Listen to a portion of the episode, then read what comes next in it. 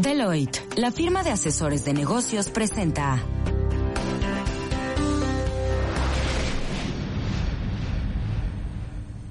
Imagen Radio presenta Imagen Empresarial con Rodrigo Pacheco. Inteligencia de negocios.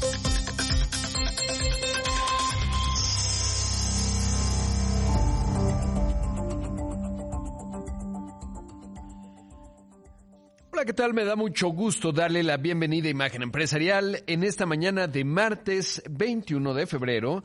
Como siempre le invito a que nos acompañe con la información de economía, negocios y finanzas. Como siempre invitarle a que me escriba, me encuentra en Twitter en arroba Rodpack, también en facebook.com diagonal Rodpack 905, también en Instagram como soy Rodpack, me da mucho gusto cuando me saluda en cualquiera de estas plataformas. Y esta mañana quiero enviar un saludo a Puebla. Allá nos escuchan a través del 105.1 del FM. Un abrazo a Ulises Hernández Cuervo y a todo el equipo que le encabeza allá en Imagen Puebla. Y comenzamos con el resumen de noticias. Ahora, resumen empresarial.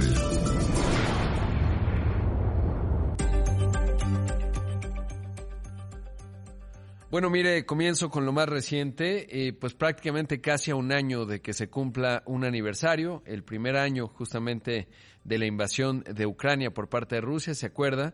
Eh, que todavía, bueno, estas fechas el año pasado ya parecía inminente, los servicios de inteligencia de Estados Unidos decían que era inminente, mientras que en un primer momento incluso el eh, presidente de Ucrania, Zelensky, de, eh, pues casi que se burlaba. Finalmente ocurrió la invasión eh, que disparó desde el punto de vista económico una pues una acelerado evolución de los precios. Bueno, ayer eh, justamente se lo contaba en el programa, el presidente Biden visitó de manera sorpresiva Kiev, la capital de Ucrania, en algo que se puede interpretar como humillante, sobre todo porque pues mientras caminaba ahí, Rusia sigue con esta ofensiva de primavera en contra de Ucrania, pero que le digo, pues muestra una, eh, digamos, una suerte de humillación al presidente ruso que no pudo cumplir ningún objetivo de los que se había planteado en términos de anexarse prácticamente a Ucrania, no logró conquistar la capital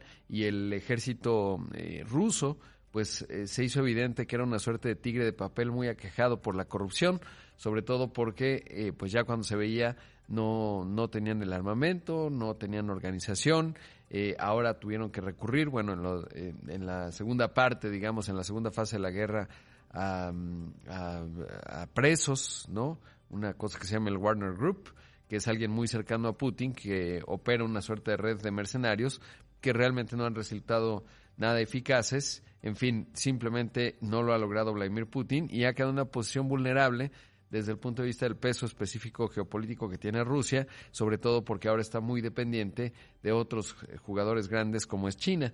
De hecho, eh, justo también el fin de semana, el secretario de Estado también se lo contaba, eh, Anthony Blinken le advertía a su contraparte en China y le decía no vayan ustedes a respaldar a Rusia desde el punto de vista de armas porque entonces se va a poner complicado. Todo es larga introducción para decirle que el presidente Vladimir Putin dio un discurso, obviamente mostró que Rusia es una víctima de Occidente, dijo que eh, han utilizado a Rusia eh, para golpear a Ucrania para golpear a Rusia y eh, lo más relevante de lo que ha dicho Putin esta mañana es que estaría suspendiendo el pacto de no proliferación de armas para no probar armas nucleares.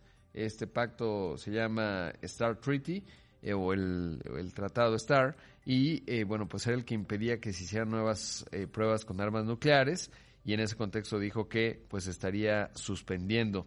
Así que pues no es un, un asunto menor, eh, dijo Putin, por cierto, que Kiev, eh, Ucrania, estaría buscando adquirir armas nucleares eh, y bueno, pues realmente esto mm, simplemente no ha ocurrido. En fin, ha sido un discurso importante en términos de lo que significa para el riesgo.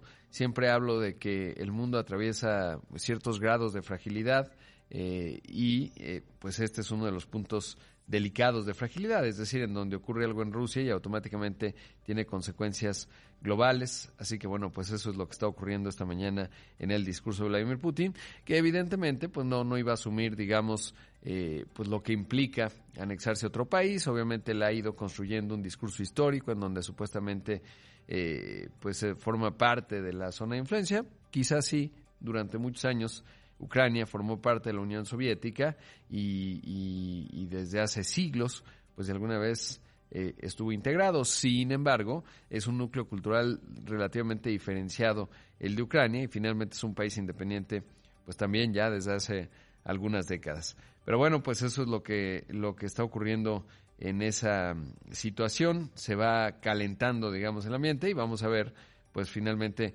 cómo se va desdoblando todo esto. Recordar que el respaldo que ha recibido eh, el presidente ucraniano es eh, muy grande, sobre todo porque en un principio eh, pues se pensaba que rápidamente Rusia iba a, a conquistar Ucrania y se acordará ese momento histórico cuando eh, Eh, Zelensky dijo no me manden un, un, boleto de avión, mándenme armas y e hicieron una resistencia heroica a los ucranianos y hoy la situación es eh, totalmente distinta, en buena medida también gracias a las armas que ha proveído Estados Unidos y eh, con ciertos grados de lentitud otros países de Europa como Alemania, etcétera, los famosos tanques Leopard, en fin, eso es lo que está ocurriendo esta mañana con respecto a este asunto. Y en el ámbito nacional, sin duda muy controvertido lo que ha dicho el presidente de la República, Andrés Manuel López Obrador. Ayer le preguntaban si hablaría con ejecutivos de Tesla y dijo que sí, que les va a decir básicamente que Nuevo León no porque no tiene agua. Eso es lo que dijo el presidente con respecto a la posible inversión de una Gigafactory en México, es decir, una fábrica para producir vehículos. Actualmente Tesla tiene en Fremont, en California, Nevada, en Austin, por eso tiene sentido además la cercanía en eh, Monterrey, Nuevo León. Tiene una fuera en eh, Shanghai que le costó o tuvo una inversión de 2 mil millones de dólares y otra más en Berlín eh, que tuvo una inversión de más de 5 mil millones de dólares pero pues el presidente dice, yo les diré que no hay agua en Nuevo León, que mejor otros lugares porque tenemos que hacer planeación nacional. Le preguntaban de Samuel García y dice, bueno, el gobernador está haciendo su trabajo, pero básicamente Nuevo León no. Esto es parte de lo que dijo ayer el presidente de México.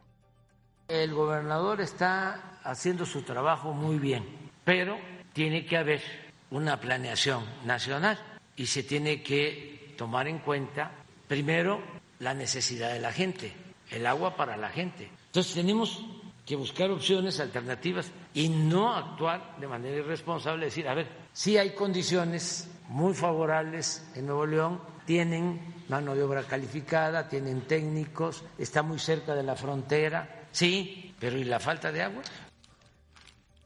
Y la verdad, y lo decía el propio presidente, no es que Tesla va a producir o va a requerir tanta agua, de hecho no requiere tanta agua. Eh, el asunto es, eh, dice el presidente, que pues todas las personas que trabajan en Tesla sí demandan agua. Sí es cierto que Nuevo León tiene un problema de agua, eh, digamos, estructural. Se puede decir que tiene un problema de vivienda, pero finalmente es un estado que ha logrado construir una serie de ventajas corporativas que hoy prácticamente cada semana está generando eh, pues inversión tras inversión.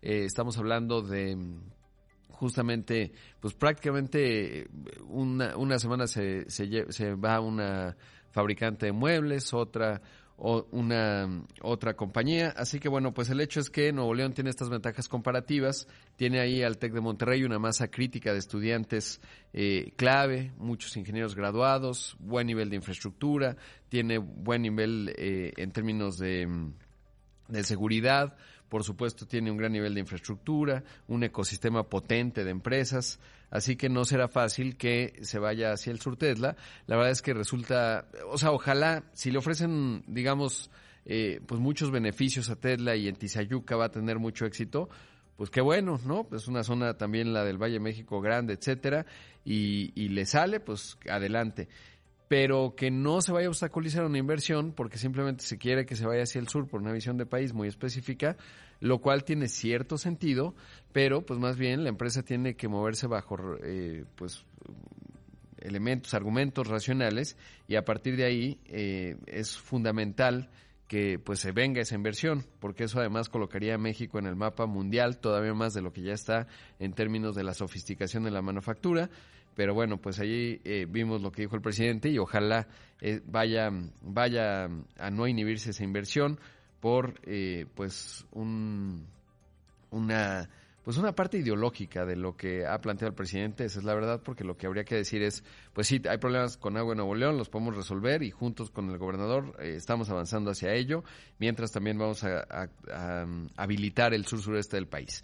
Pero bueno, vamos a hacer un corte, esto es Imagen Empresarial, regresamos en un momento con más.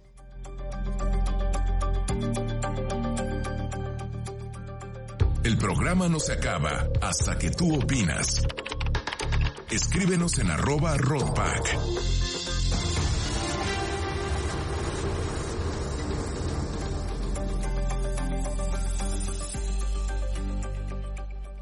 En un momento continuamos en Imagen Empresarial con Rodrigo Pacheco. Inteligencia de negocios.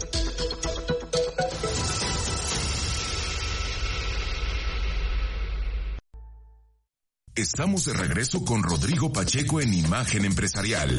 Inteligencia de negocios.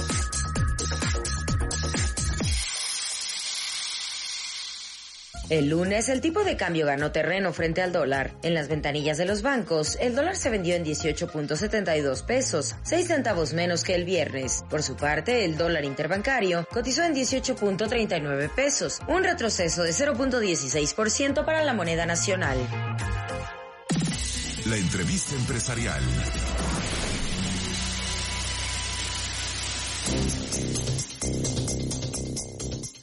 Son las 6 de la mañana, casi con 17 minutos, y esta mañana me acompañan a través de una videollamada Francisco Meré, el fundador y director general de Walby, y Fernando Sotojay, fundador y director general de Tu Hipoteca Fácil. ¿Cómo están, Francisco? Estimado Fer, buenos días. Hola, Rodrigo, buenos días, buenos días a tu audiencia. Eh, Rob, ¿cómo estás? Qué gusto. Muy bien, mi querido Fer. Y comienzo contigo, eh, Paco, en términos de que nos cuentes qué es Welby. Eh, ¿De qué se trata? Sí, mira, eh, Welby es una, es una nueva eh, empresa, una nueva fintech que nació el año pasado y cuyo propósito es ayudar a, las, a los mexicanos a obtener salud financiera. ¿Qué quiere decir salud financiera? Eh, pues es básicamente que eh, tengan la capacidad de, eh, económica y financiera de uno hacer frente a, potenciales riesgos o choques que puedan tener en sus finanzas, reducir, digamos, la carga de deuda y evidentemente poder lograr hacia futuro todos sus sueños, ¿no? Tener un patrimonio, tener una vida con menos estrés financiero eh, en Huelva Real lo que tratamos de hacer es ayudar a la gente a cambiar esa relación estresante con el dinero en eh, estilos de vida financieros mucho más saludables. ¿Y cómo lo logran, Paco? Es decir, ¿cuáles son las herramientas que ponen a disposición? Son, son, estamos haciendo dos cosas hoy, eh, tres cosas hoy, que también porque lo que vamos a platicar hoy con, con, que, nos aliamos con, con Fernando y con su hipoteca fácil. Mira, hacemos tres cosas. En primer lugar, uno de los problemas, eh, hay 15 millones de personas en México que viven con deuda de tarjeta de crédito. Y esto en buena medida se deriva a dos cosas. En primer lugar, a que eh, recibieron créditos eh, que no necesariamente estaban eh, bien, eh, digamos, diseñados para sus capacidades financieras. y, número dos, también porque la gente no necesariamente todos tenemos esas herramientas para eh, y ese entendimiento para manejar nuestras finanzas. O sea, la verdad es que todos alguna vez hemos estado en esa situación en donde de repente pues el, gastamos más de los de lo que tenemos, no tenemos una claridad de los ingresos que tenemos y terminamos endeudados. Entonces, lo que hacemos nosotros son dos, dos productos fundamentalmente. En primer lugar, les ofrecemos un crédito para eh, reorganizar sus finanzas. ¿Esto qué quiere decir? puntualmente es poder refinanciar eh, esa deuda de tarjeta, esa joroba que tengan en la tarjeta eh, que se dio o por un descuido o por alguna situación que también pasa, eh, a veces un, un, impacto de salud o, alguna otra circunstancia, y, les ofrecemos créditos con unas condiciones de plazo entre 12 y, 48 meses, pero sobre todo con una tasa de interés que es mucho más asequible, dada las capacidades tecnológicas que tenemos para analizar el riesgo y poder poner mejores precios. Y número dos, también les, les proveemos, y esto de hecho lo puede usar todo el público, cualquier mexicano, sin ni siquiera sin tener que pedirnos un crédito, es eh, una plataforma, una app que se llama GPS financiero, que justamente lo que hace, nosotros decimos es como el weight de tus finanzas, porque te muestra, uno, dónde estás parado en términos de deuda, cómo te ven el sector financiero, eh, desde el punto de vista de tu riesgo y también, y, obviamente tiene eh, consejos para mejora, pero también tiene otra herramienta que eh, agregando todas tus cuentas bancarias puedes ver en una sola pantalla tus gastos, tus patrones de gasto entre tus diferentes cuentas bancarias, inclusive tus tarjetas, y por lo tanto entender dónde se te va el dinero, dónde puedes hacer más eficiente y dónde puede haber espacios para ahorro. Claro. Y, y Fer, en varias ocasiones hemos hablado del sector inmobiliario, etcétera. Eh, ¿Qué haces tú en tu hipoteca fácil? Bueno, nosotros, como sabes, somos asesores patrimoniales hipotecarios. Lo que hacemos es seleccionar el crédito hipotecario para los clientes para que puedan comprar su casa o departamento en la mejor forma, forme, de esta manera puedan crear patrimonio sin endeudarse con un crédito hipotecario caro, malo o inapropiado. Y lo que hacemos con Welby, lo que hemos hecho con Welby es que a nosotros llegan muchas personas con condiciones financieras complejas derivadas de deudas caras. Entonces, lo que les hemos, eh, hemos diseñado es un proceso a través del cual les sustituimos esas deudas caras por, por deudas por un crédito mucho más asequible, mucho más accesible, más, más amable, que es el que ofrece Welby, para que de esa manera puedan bajar su nivel de endeudamiento, puedan bajar su nivel de flujo de, de, de costo financiero mensual y de esa manera puedan exceder, ya sea inmediata o en unos cuantos meses, al crédito hipotecario adecuado. Es decir, les ayudamos a sanar sus finanzas personales desde, desde antes incluso de contratar el crédito hipotecario. Entonces, es una mezcla muy, muy, muy fregona, Rod, porque al final del día lo que hemos logrado Paco y yo, bueno, Paco con Welby, tu hipoteca fácil, es que dan un vehículo para que las personas puedan comprar su casa mucho más rápido y en mejores condiciones con un crédito hipotecario adecuado, que vale la pena recordarlo, deben procurar ser en pesos, tasa fija, 15 años, ¿no? Eso es lo que deberíamos de procurar todos al contratar nuestro crédito hipotecario. Entonces, por un lado, bajamos la carga de la deuda eh, financiera del cliente a través de Welby y segundo, el cliente logra comprar su casa, su departamento de una forma mucho más sólida desde el punto de vista financiero. Claro. Paco, en ese contexto, eh, digamos, no funcionan como reparadora de crédito y lo cuento por y lo pregunto por lo que menciona Fernando, en términos de cómo te clasifica en el buro de crédito cuando tú haces un refinanciamiento, hay reparadoras que vas y dices, oye, pues no puedo pagar, vamos a negociar y entonces tal vez un plan de pagos, eh, pagas, acabas pagando menos, pero sales adelante, pero claro, queda ahí una, un registro en, en el buro de crédito, digamos, o en las entidades, hay dos el círculo de crédito también, que es el que lleva, digamos, el historial de una persona. En ese sentido, ¿cómo en el caso de Welby hacen esa parte de reparación del crédito? Es decir, ¿van a negociar con el acreedor? A ver, es buenísima pregunta, eh, Rodrigo. En realidad no, y esto creo que es una parte clave. Nosotros no somos una reparadora de crédito en el eh, como las conocemos, ¿no? que, que, que dicho de paso, digo, creo que hacen una labor eh, importante, pero atienden fundamentalmente a un segmento de la población que ya no pudo pagar, o sea, que básicamente pero en cartera vencida, tiene muchos meses ahí y, ciertamente lo que hacen, como tú dices, es que negocian un descuento con la banca y se le queda una, o con el acreedor que sea, por cierto, y se queda una marca en el buro. Nosotros eh, lo que buscamos atender es a una eh, franja de, de, eh, consumidores, de, deudores de la banca o de, o, de, o de otros prestamistas, digamos. hoy estamos fundamentalmente centrados en tarjeta de crédito, que no necesariamente tiene que ser este, bancaria, puede ser de algunas de estas otras nuevas empresas fintech o, o inclusive departamental. Eh, hay un segmento que eh, en Estados Unidos, digamos, lo tienen muy clasificado, que le llaman el near prime. O sea, están los, los deudores que les llaman prime, que son los que tienen la mejor calidad crediticia, están los que ya no pudieron pagar o los que se han deteriorado, digamos, y que les llaman eh, subprime. Y hay una franja intermedia que es la gente que, eh, estando consciente de que tiene que pagar, quieren pagar, pero muchas veces el, el, el, eh, el, crédito que tienen o la tarjeta que tienen tiene tasas de interés muy altas, eh, van pagando dos veces el mínimo, tres veces el mínimo y no sale, se les hace una joroba. De hecho, uno de los problemas que encontramos, y por eso es, es por lo que nos, nos, nos, abocamos a resolver este problema, es que muchas de estas personas, cuando recurren a su banco, lo que el banco les dice, o sea, vas, imagínate que vas y le dices al banco, oiga, yo no puedo pagar, estoy pagando, mire, estoy pagando, pago el mínimo o pago dos veces el mínimo, pero resulta cuando vas al banco te dice, pues, pues mira, no puedo ayudarte porque sí estás pagando. Exacto. Y, sí, luego a veces... es un negociazo, pues, es un negociazo para, para, para el, el, que le prestó dinero, porque se van acumulando intereses. Mira, nos hicimos un análisis y de hecho escribimos, digamos, un, un, artículo que está, digamos, en, en, nuestro blog, en nuestra página.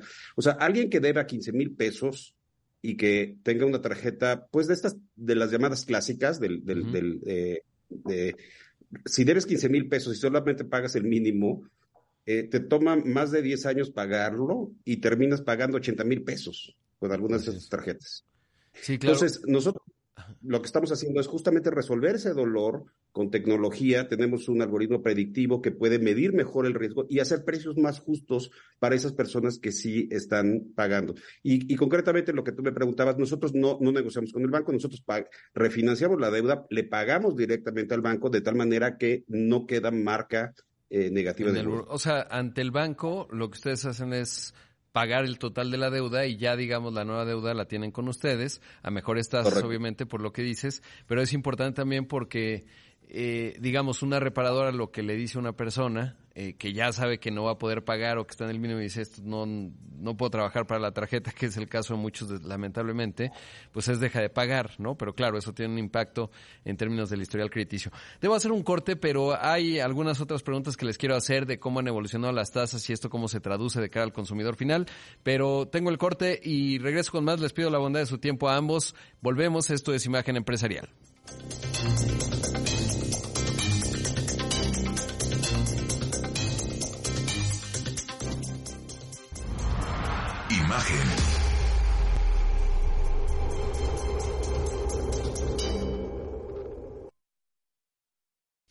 En un momento continuamos en Imagen Empresarial con Rodrigo Pacheco. Inteligencia de negocios. Estamos de regreso con Rodrigo Pacheco en Imagen Empresarial. Inteligencia de negocios.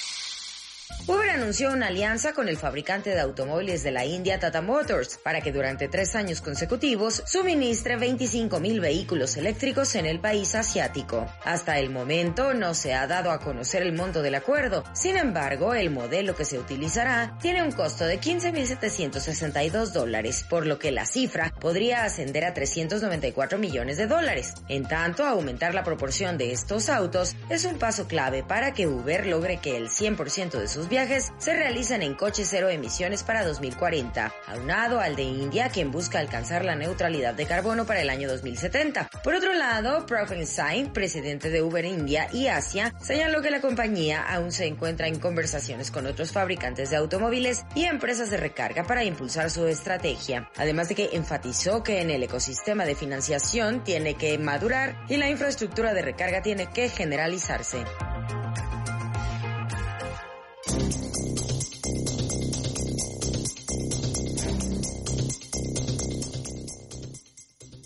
Son las 6 de la mañana con 30 minutos. Esto es Imagen Empresarial. Esta mañana están con nosotros Francisco Meré, fundador y director general de Welby, y Fernando Sotojay, el fundador y director general de Tu Hipoteca Fácil.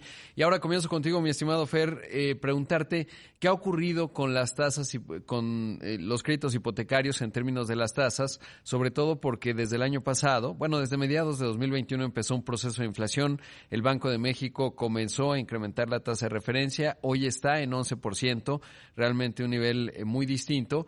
Pero claro, eh, bueno, pues ahí preguntarte cuál ha sido el traspaso, digamos, de este incremento de tasas en términos de los créditos hipotecarios y esto, ¿qué le ha hecho a la, a la, a la demanda de crédito? Mira, Rod, es una pregunta extraordinaria porque lo que estamos viendo es que los bancos han trasladado muy poco el incremento de tasas a los consumidores. Las tasas de referencia, para que tengas una idea, los niveles más bajos que tuvimos históricamente estaban marginalmente por abajo del 8% para clientes AAA con características muy específicas. Hoy esos mismos clientes tienen acceso a tasas de crédito alrededor del 9%, incluso marginalmente por abajo del 9%. y la tasa estándar del mercado que estaba en ese momento alrededor del 9,5%, hoy está alrededor de 10,5%. Entonces el incremento realmente los bancos eh, lo han trasladado de una forma muy marginal a los consumidores, con el ánimo de que el consumidor siga eh, comprando casas y departamentos, construyendo, remodelando, haciendo acceso al crédito de liquidez, porque al final del día lo que están apostando eh, los bancos es que la tasa de interés, recordemos que estos créditos son a largo plazo, la tasa de interés regrese a niveles más bajos y entonces de esa manera no pierdan este, este segmento de producto que es tan importante para la banca, que llega a representar en algunos casos casi el 40% de la colocación crediticia de, ciertos bancos. Entonces, lo que han hecho es eso, es mantener en forma importante el, costo del dinero para efecto de no trasladarlo a los consumidores. Y eso ha hecho que la, eh, colocación de crédito hipotecario en México se mantenga, digamos, creciente, eh, no a los dobles dígitos que estábamos viendo en años anteriores, pero sí en un incremento importante, sobre todo en el monto de crédito que está solicitando las personas, porque ya el crédito promedio está prácticamente en un millón novecientos mil pesos, lo cual, como recordarás, cuando tú y yo nos conocimos hace muchos años, el crédito promedio de, la banca estaba por abajo de los 700 mil pesos. Entonces, ha venido teniendo un crecimiento importante la colocación y destacar que es muy relevante que la banca está colocando más crédito hoy que el propio Infonavit. Es decir, este, la banca sigue comprometida con México, sigue comprometida con la industria, y eso es una gran noticia, porque pensar que se secaran los créditos hipotecarios para compra de vivienda generaría sin duda un problema muy, muy, muy delicado en una industria que es clave para el país. Sin duda, y sobre todo un, un, elemento adicional es, somos un país, últimamente lo repito mucho, pero es que es bien relevante, un país de, con una edad promedio de 29 años, y siempre digo que lo que viene en un país que tiene una edad promedio de 29 años es que eh, en la edad promedio en la que se casa un mexicano es 31 años, entonces lo que viene en los siguientes 10 años que muchas millones se van a casar y van a requerir una vivienda. Y ahí está materializado, digamos, pues esto que se ha construido, hay que decirlo, a través de eh, pues instituciones, estabilidad macroeconómica, por supuesto el Banco de México. Sí diría que la posición fiscal de México en términos del gobierno federal ha sido también, pues tiene sus, sus claroscuros y, y nos ponemos a sentar tres programas hablando de las partes claras y las partes oscuras, pero finalmente ahí está y eso es lo que permite que hoy un mexicano pueda tener una, una tasa, una, un crédito hipotecario hasta 30 años, digamos en términos del horizonte riesgo que puede valorar un banco, aunque tú bien siempre nos has recomendado, Fer, que, que es mejor a 15 años, ¿no? Por el punto en, el, en, la relación patrimonio-interés, digamos. Y, y, Paco, en ese sentido, ¿cómo se ha comportado el crédito al consumo? En términos justo de esto que, que le preguntaba Fer, ¿ha habido un aumento de tasas? ¿Qué ha pasado con el crédito al consumo? Mira, eh, es buenísima pregunta. A ver, yo, lo que ha pasado es, eh, eh, ha habido una, mm, evidentemente, y, a diferencia de lo que pasa con los productos hipotecarios, o sea, el crédito al consumo claramente está mucho más ligado a la tasa de mercado, ¿no? A la, y, sí, evidentemente, pues ha habido una subida en las tasas en, en muchos de los, de los créditos de los que no son a tasa fija, o sea, es decir, tarjetas de crédito, etcétera, ¿no? Y es que sí ha habido, digamos, una eh, cierta desaceleración en, en el crecimiento, eh, también un poco diferenciado, eh, diría yo, por, por, eh, por diría yo, por sectores eh, socioeconómicos, o sea, es decir, ciertamente el, el sector de, eh, de mayor ingreso, ahí todavía se ve, digamos, algún crecimiento en el sector digamos, medio y menores ingresos ha habido una, una retracción un poco del, de, la tasa de crecimiento.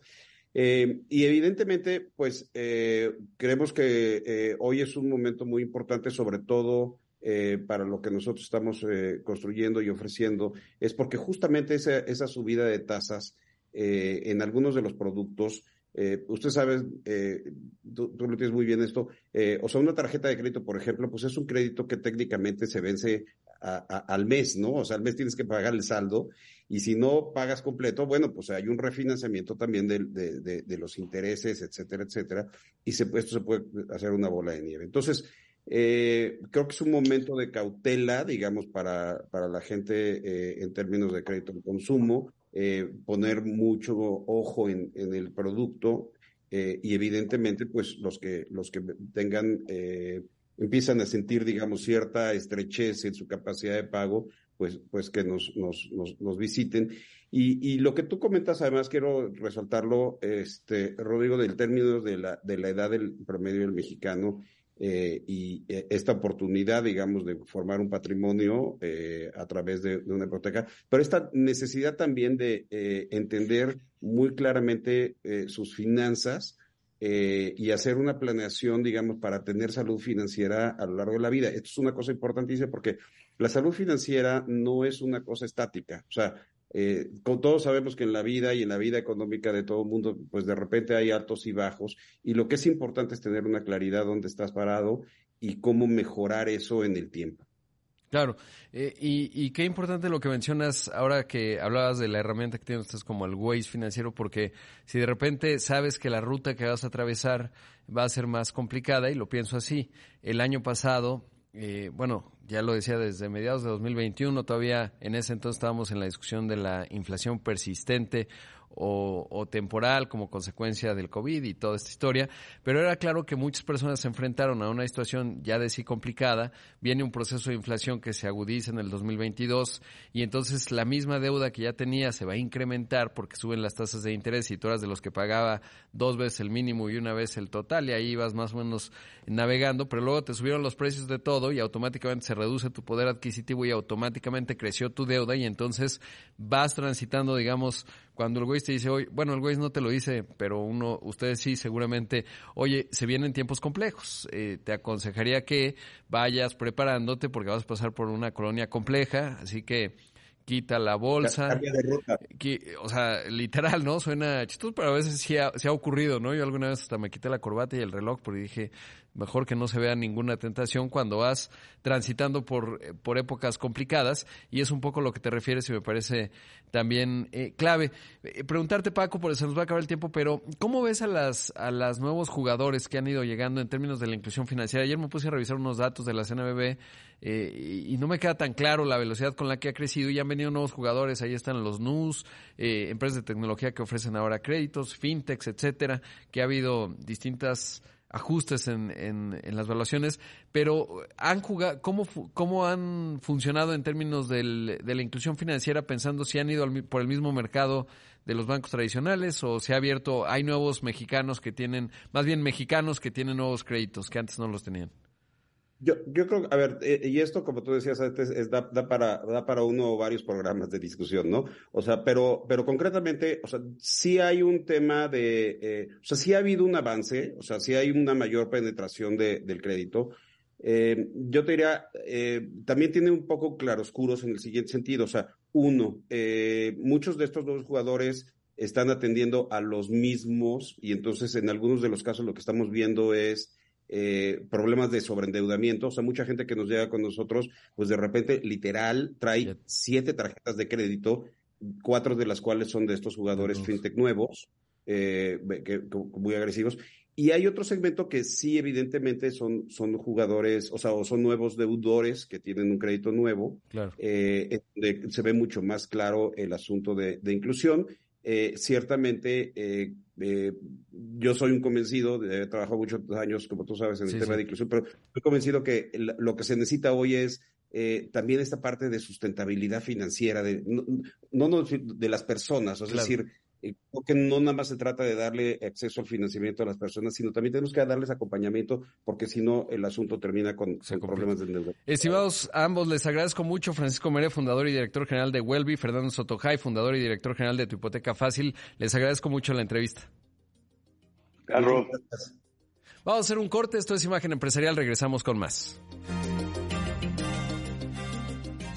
Imagen Empresarial con Rodrigo Pacheco. Estamos de regreso con Rodrigo Pacheco en Imagen Empresarial, Inteligencia de Negocios.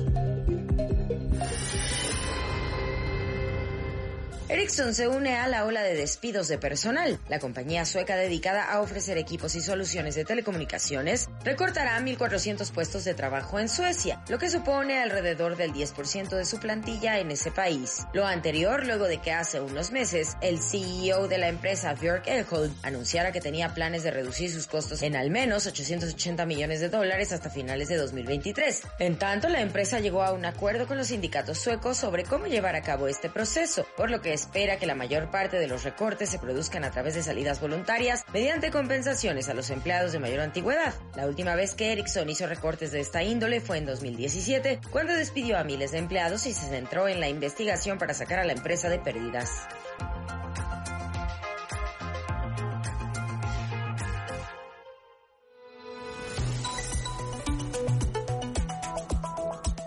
Son las 6 de la mañana con 45 minutos, esto es Imagen Empresarial y me da mucho gusto presentarle esta eh, nota que vamos a escuchar y es que Deloitte fue reconocida en la segunda entrega de empresas excepcionales por sus buenas prácticas, porque claro, el capital humano es fundamental. A mí siempre me impresionó mucho DU, Deloitte University, que tiene acá en la Ciudad de México eh, toda una instalación, digamos, en términos de la formación de capital, pero incluso allá muy cerca en Dallas tienen Deloitte University, que es una pues realmente una universidad tal cual, es muy, muy impresionante.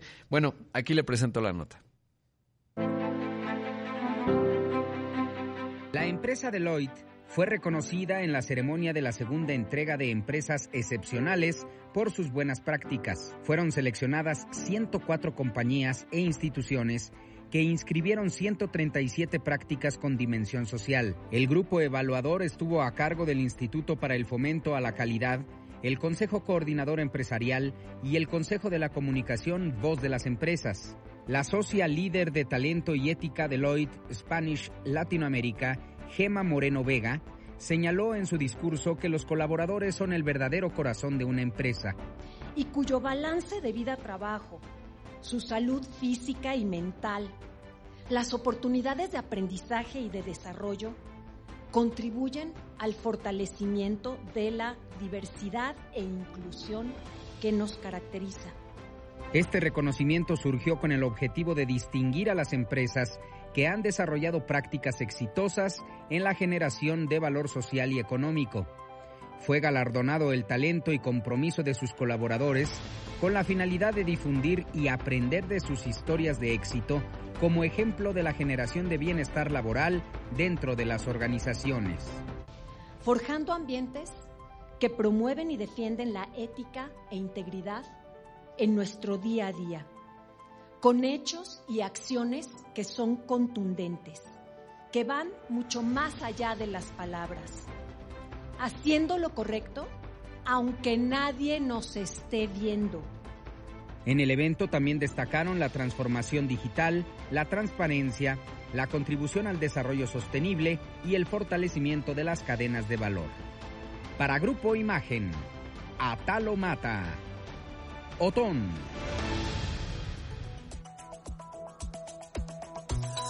Así que bueno, por otro lado le cuento que Guillermo García Alcocer, el excomisionado presidente de la Comisión Reguladora de Energía, se acuerda, fue recién empezaba esta administración, pues básicamente a la mala lo, lo sacaron, pero es una figura que ahora está en el ITAM y entiende bastante bien, obviamente, de mm, la discusión energética de México. Bueno, él dijo que el país debe contar con al menos 2.000 estaciones de recarga para vehículos eléctricos al año, con el objetivo de llegar a las 38.000 para 2041. Lo anterior ayudaría a ir cubriendo la demanda que se tiene prevista con el incremento de los autos cero emisiones. Además, Guillermo García Alcocer enfatizó en que parte de la infraestructura que se necesita puede ser instalada en las estaciones de gasolina ya existentes, sobre todo en aquellas que cuentan con paneles solares. Este pronóstico llega después de que entre 2020 y 2021 se duplicó el número de ventas de autos eléctricos e híbridos de 24 mil a 47 mil unidades, que es bien interesante. Cuando hemos platicado aquí con distintos líderes de la industria, de grandes empresas, pues todos concluyen que se requiere, por un lado, como ha ocurrido en otras partes del mundo, pues algún incentivo, ¿no? O incentivos fiscales, que por ejemplo Estados Unidos está muy fuerte con eso en el CHIPS Act, eh, que antes era el Build Back Better, ahí hubo todo un proceso con respecto a México, Canadá y el resto del mundo por el subsidio que le dieron a los eléctricos, que afortunadamente, pues eh, después de la negociación, ahí se incluyó a México y a Canadá.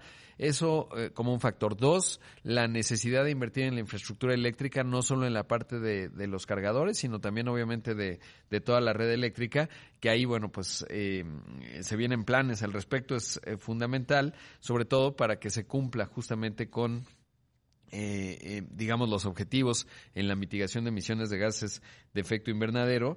Y bueno, pues esto que dice Guillermo García Alcocer es una enorme oportunidad de negocio, pero también requiere política pública para que esto se vaya materializando. Ahora que platicábamos del caso de Tesla y esta pues declaración que hizo el presidente ayer en términos de decirles a los de Tesla, oigan, no hay agua en Nuevo León, la verdad es que ahorita estaba revisando información eh, y, por ejemplo, eh, está muy bueno el sitio que, que, habilitó hace un tiempo la Secretaría de Economía que se llama, se lo recomiendo mucho, datamexico.org. Y ahí, por ejemplo, viene el nivel de exportaciones y estoy comparando los dos, las dos entidades. Pero comienzo por un dato. Parques industriales. En 2020, que son los datos más recientes que tienen, eh, Hidalgo registra 12 parques industriales, cero microparques y cero parques industriales en construcción.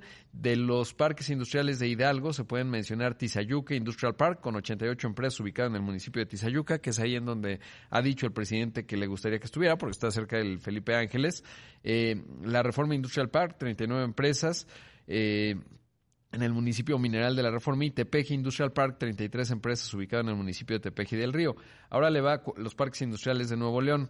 Nuevo León tiene 78 parques industriales, 3 microparques y 14 parques industriales en, en construcción. De los parques industriales de Nuevo León se pueden mencionar Parque Industrial Finza con 33 empresas ubicado en el municipio de Guadalupe. Cuando uno va al aeropuerto, ahí lo puede ver por la autopista. Eh, Parque Industrial Finza Monterrey, 28 empresas ubicadas en el municipio de Apodaca. Y Parque Industrial FEMSA Santa Catarina, 19 empresas ubicadas en el municipio de Santa Catarina. O sea, eh, no hay punto de comparación. Ahora, si vemos las exportaciones como un indicio, digamos, de justo de lo que estamos hablando, pues ahorita va a escuchar usted el número, que por acá lo tengo, de lo que exporta, por ejemplo, eh, Nuevo León, si lo comparamos con eh, justamente Hidalgo. Yo creo que no está mal pensar que el sur-sureste Hidalgo pueda crecer. Ahí, eh, por ejemplo, en Tizayuca, en Villa de Tezontepec, hay un pequeño parque industrial que se llama Plata. Pero mire, y está bien, el asunto es no desincentivar la inversión que sí va a venir y que va a colocar a México con mucha fuerza en el mapa global. En las exportaciones, eh, por ejemplo, del primer trimestre, eh, de 2022, que es lo más reciente que tiene este sitio, Data México, estamos hablando de, eh, en el tercer trimestre, perdón, 13.735 millones de dólares, lo que exportó eh, justamente Nuevo León, ¿no? Y ahora, en el caso de Hidalgo, y eso le digo, nos da una idea pues de la potencia que hay en términos de las exportaciones, estamos hablando de 13 veces menos, 991 millones de dólares en el tercer trimestre de 2022. Estos datos vienen obviamente del Banco de México, pero le digo, están bien compilados y ahí podemos comparar muchas cosas. Entonces, cuando se habla de las ventajas comparativas de Nuevo León, pues son muy obvias. Además, tienen ahí a Nuevo León 4.0 que, mi estimada Clelia, que encabeza ahí, y que yo creo además, hablando de Nuevo León 4.0, que sí sería clave que justamente entes como Nuevo León 4.0, que justamente se llama 4.0 por la nueva era, digamos, de la manufactura 4.0, que están muy atentos cómo atraer inversión, cómo lograr ese cruce de la tecnología, diría incluso la tecnología utilizada, la nueva era en la manufactura, en lograr la convergencia de universidades, de empresas, de gobierno eh, eh, municipal, estatal y bueno, federal, pues ya vemos que no les gusta tanto eh, eh, en Nuevo León. Pero el hecho es que se requiere también que haya una voz allá afuera defendiendo a Nuevo León eh, en términos de estas ventajas comparativas que son pues muy fáciles, ¿no? Y decir, bueno, sí, tenemos retos de agua, pero lo estamos resolviendo así, este es el plan que tenemos hacia adelante, porque de otra forma, pues uno pensaría que Nuevo León no tiene futuro si realmente tuviese un problema de agua que se vuelve irresol que no se va a resolver. Es un hecho, yo lo he dicho en muchos foros, eh, que eh, el precio del agua a como está, eh, como activo, pues no, no es un precio realista y tendríamos que empezar a voltear a otros países. Pensemos en una, un país tan potente en innovación como es Israel, prácticamente todas las empresas, ahorita que platicaba con, con Paco y con Fer Sotojay y hablaban del Waze financiero, pues Waze nació justamente en Israel y es un país que está en el medio del desierto en serio. Sin embargo, han logrado prosperar porque han hecho un manejo del agua eh, muy cuidadoso, en donde el precio de ese activo es mucho más caro y a partir de ahí se gestiona distinto. Y habría que preguntarse, por ejemplo, en la zona metropolitana de Monterrey, pues cómo, cómo está la red eléctrica de, la red, perdón, de, distribución de agua, qué tanto se desperdicia, dónde puede haber esfuerzos ahí.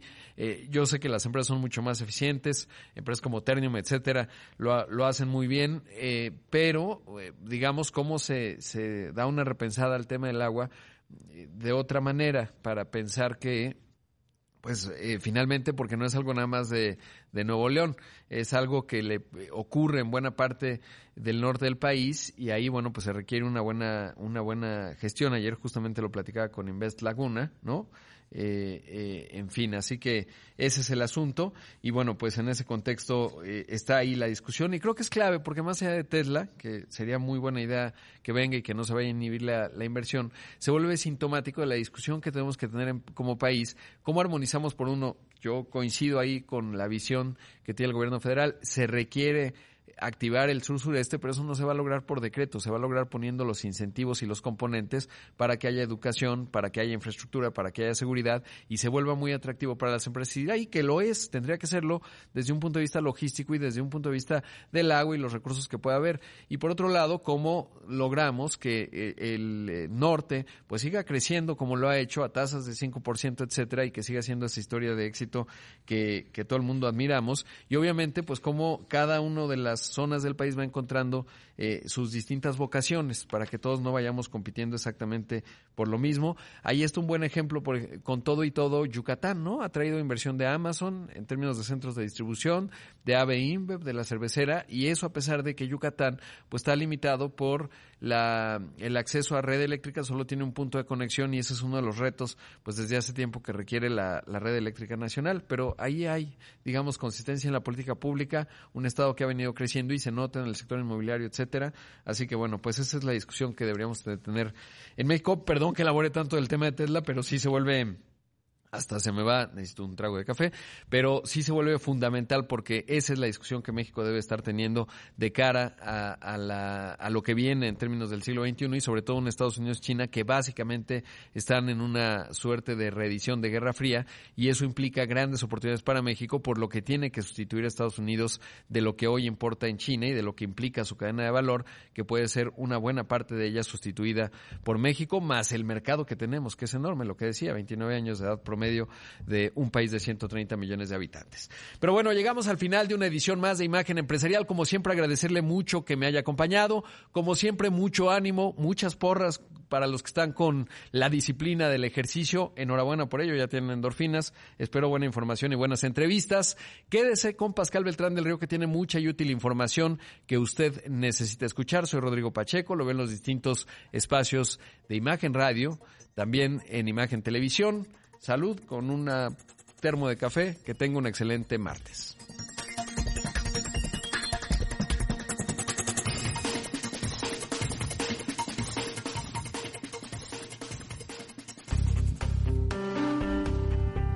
Deloitte, la firma de asesores de negocios, presentó